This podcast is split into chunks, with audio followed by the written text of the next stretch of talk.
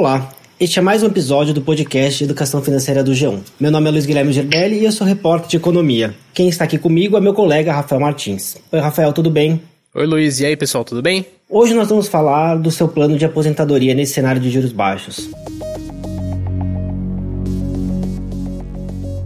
E se você não acompanhou o noticiário nos últimos dias, o Banco Central reduziu a taxa básica de juros, a Selic, mais uma vez, agora para 2% ao ano. Com o novo corte, a Selic está no nível mais baixo da história. A mudança de patamar da taxa básica de juros no país não alterou apenas o quadro de investimentos no curto prazo. Mudou também a estratégia do brasileiro de como ele deve planejar a sua aposentadoria, ou seja, o longo prazo do seu dinheiro. E cuidar da aposentadoria é uma das atitudes mais importantes com a sua saúde financeira. São os recursos que você se esforça para poupar todos os meses que vão garantir uma velhice com mais tranquilidade. Com a reforma da Previdência aprovada no ano passado, quanto mais você acumular ao longo de toda a sua vida, melhor. A mudança na legislação previdenciária elevou a idade mínima de aposentadoria tanto para homens como para mulheres. No melhor dos cenários, a aposentadoria tem que ser planejada como um tripé, embora isso nem sempre seja possível de ser realizado. Mas a gente detalha essa questão mais para frente nesse episódio. Nesse tripé ideal, primeiro, é preciso pensar naquilo que você vai receber das suas contribuições para o INSS. Segundo, é preciso estabelecer o seu plano de previdência complementar. E o terceiro pilar se dá com uma carteira de investimento própria, com ativos de mais longo prazo. Para começar, vamos ouvir o que o professor do INSPER, Ricardo Rocha, fala sobre esse novo momento dos juros no Brasil e como ele afeta a sua aposentadoria. Nós estamos no momento de taxa de juro muito baixa. Historicamente, a mais baixa.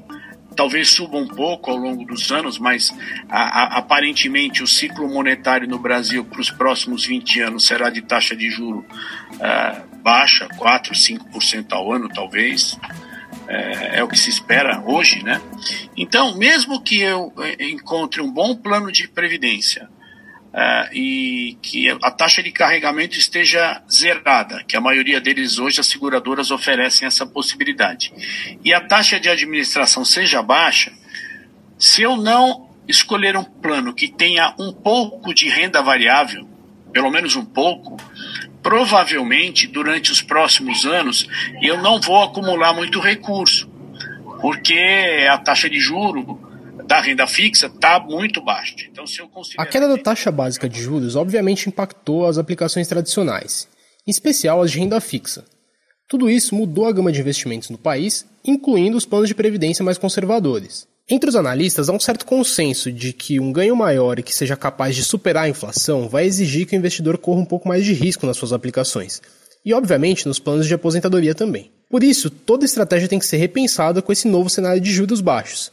Isso vale tanto para quem já tem um plano de previdência contratado, como para aqueles que ainda vão formar o seu plano de aposentadoria. E aqui cabe pontuar mais uma vez o que a gente já conversou sobre diversificar os investimentos com renda variável. É importante saber o quão tolerante você é para correr riscos e claro, lembrar que estamos falando de aposentadoria, ou seja, são recursos para o seu futuro.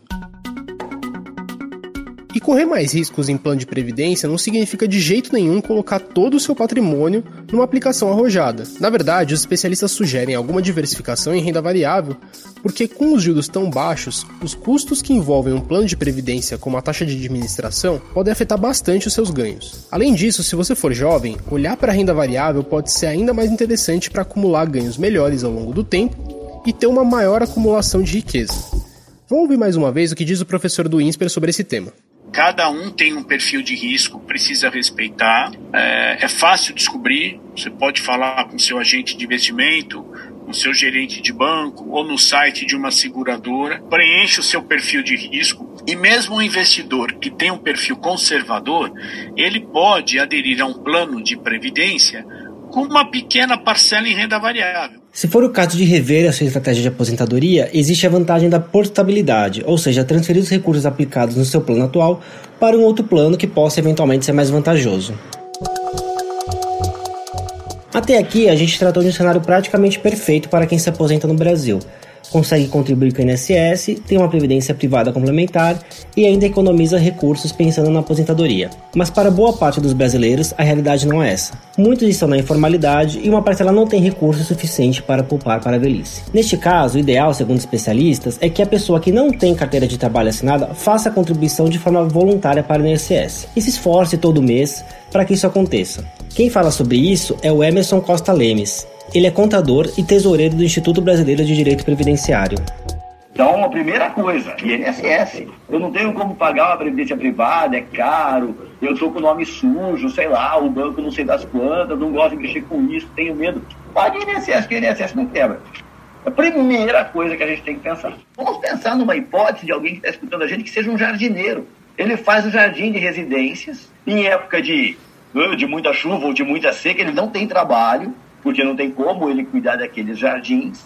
E e aí ele paga o quê? Paga INSS. Primeira coisa, paga a Previdência Social, de preferência em cima da real renda que ele tiver. Isso, na verdade, é o correto, por ser tributo. E aí, lá na frente, a Previdência Social vai cobrir essa pessoa. Bom, e tem também aquele caso do trabalhador formal que já faz a sua contribuição mensal para o INSS, mas que tem um orçamento mensal bem ajustado e mesmo assim quer reforçar sua renda para aposentadoria. Nesse caso, o que o especialista sugere é uma aplicação de mais longo prazo, como títulos do Tesouro atrelados ao IPCA, que é considerada a inflação oficial do país. Vamos ouvir o que o Emerson tem para dizer. Tem vários títulos do, do Tesouro Direto que são, são vinculados ao IPCA, mais uma taxinha de juros, porque aí eu tenho segurança. Porque esse camarada que recebe aí, vamos, vamos colocar uma renda até 3 mil reais, tá? até três salários mínimos. Não adianta dizer que não vai sobrar dinheiro. Não vai sobrar, cara. Ele vai pegar trintão por mês para de sol, cinquentão, cem reais por mês no máximo, ele vai conseguir fazer sobrar. É certo que quando a gente fala de investimento, a gente sempre diz, separe 10% da tua renda para investir. Mas a gente sabe que tem situação que não dá para separar 10% da renda. A pessoa tirar 1% da renda é muito, né? Porque a renda realmente é pequena, cobertura é curto, o custo de vida é alto, enfim. Mas tá, sobrou lá 100 reais por mês. Eu procuraria títulos do Tesouro vinculados à inflação. Porque pelo menos eu sei que não vou perder dinheiro. Bom, pessoal, a gente espera ter ajudado com essas dicas para um assunto tão delicado e importante que é a sua aposentadoria. Em episódios passados do podcast de educação financeira aqui do G1, há mais dicas sobre o que fazer com o seu dinheiro nesse momento de juros baixos. Todo esse material pode te ajudar. A gente fica por aqui, até o próximo programa. Tchau, pessoal. Tchau, até a próxima.